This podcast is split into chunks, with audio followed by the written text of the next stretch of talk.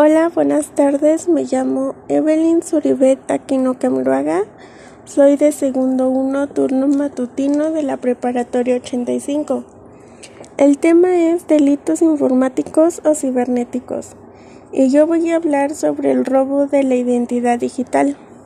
El robo de la identidad digital consiste en la apropiación indebida de la identidad o de cualquier otros datos personales así como fecha de nacimiento, tu domicilio, claves bancarias, contraseñas de acceso a redes, etc.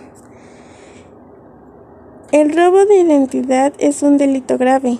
Tiene lugar cuando una persona utiliza la información de identificación personal como nombre, número de seguro social o número de la tarjeta de crédito de otra persona sin permiso para cometer fraude u otros delitos.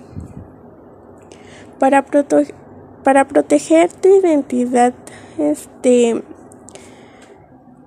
en tu casa, guarda en un lugar seguro tus registros financieros y tus tarjetas de seguro social.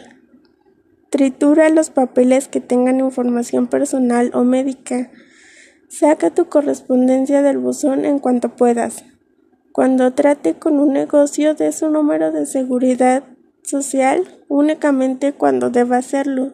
Pregunte si puede usar otro tipo de identificación.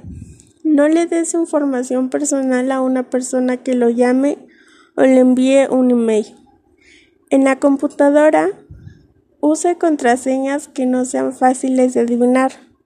Use números y símbolos cuando pueda. No responda emails ni otros mensajes que le pidan su información personal.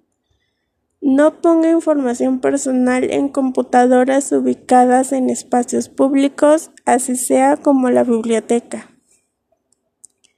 Para saber si alguien le robó la identidad, este revise y lea sus facturas en cosas que no compró retiros de dinero que no hizo, un cambio de domicilio inesperado o simplemente en facturas que dejaron de llegar.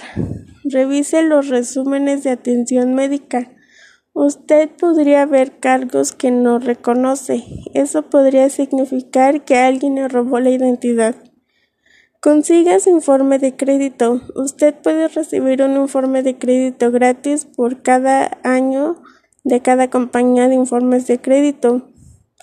Pide que en el informe escriban únicamente los últimos cuatro números de su número de, de seguro social.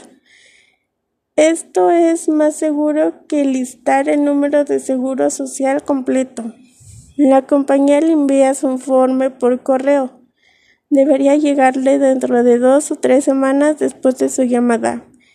Así leerlo atentamente y fijarse si encuentra errores o cuentas que no reconoce. Y eso sería todo. Este, bonita tarde.